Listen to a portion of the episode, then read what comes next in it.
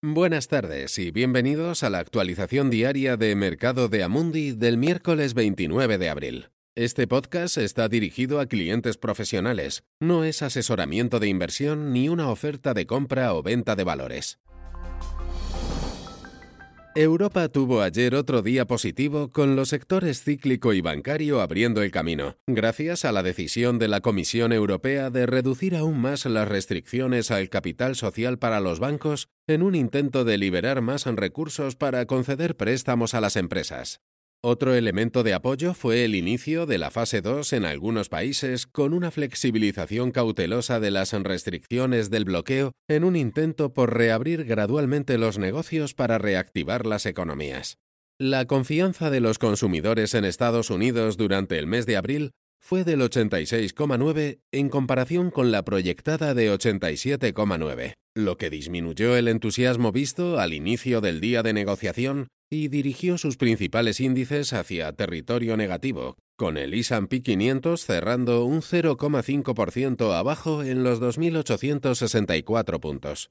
Además, el sector de la tecnología también cayó mientras se esperaba la publicación de los grandes índices trimestrales que han impulsado las subidas en las últimas semanas. Los futuros estadounidenses apuntan a un comienzo más firme hoy. Se espera que la reunión mensual de la Reserva Federal termine con una declaración esta noche, manteniendo los mercados en alerta mientras tanto. La volatilidad extrema que ha caracterizado el precio del petróleo en las últimas semanas ha continuado, aunque hubo una recuperación al final del día, con el precio de Brent cerrando en positivo y el West Texas Intermediate sin cambios tras una caída de casi el 20% durante el día. La agencia de calificación Fitch recortó inesperadamente el rating de la deuda italiana a triple B, solo un nivel por encima del segmento High Yield, pero pasando de panorama negativo a estable, previendo una contracción del 8% del PIB este año y un nivel de deuda sobre PIB del 156%. Aperturas positivas esta mañana en Asia con las esperanzas puestas en la fase 2 y gracias a la subida de los precios del petróleo. Gracias por escuchar la actualización diaria del mercado de Amundi. Volvemos mañana. Este material está dirigido únicamente a inversores profesionales, incluidos los intermediarios financieros. No está destinado al público en general.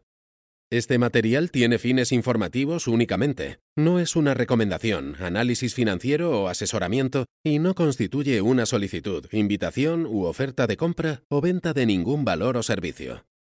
Documento publicado por Amundi, y salvo que se indique lo contrario, son opiniones de Amundi en la fecha de publicación.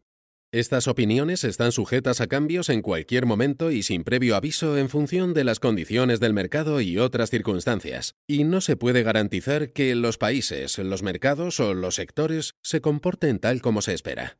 Amundi no acepta ninguna responsabilidad, ya sea directa o indirecta, que pueda surgir del uso de la información contenida en este material. Amundi no se responsabiliza de ninguna decisión o inversión realizada sobre la base de la información contenida en este material.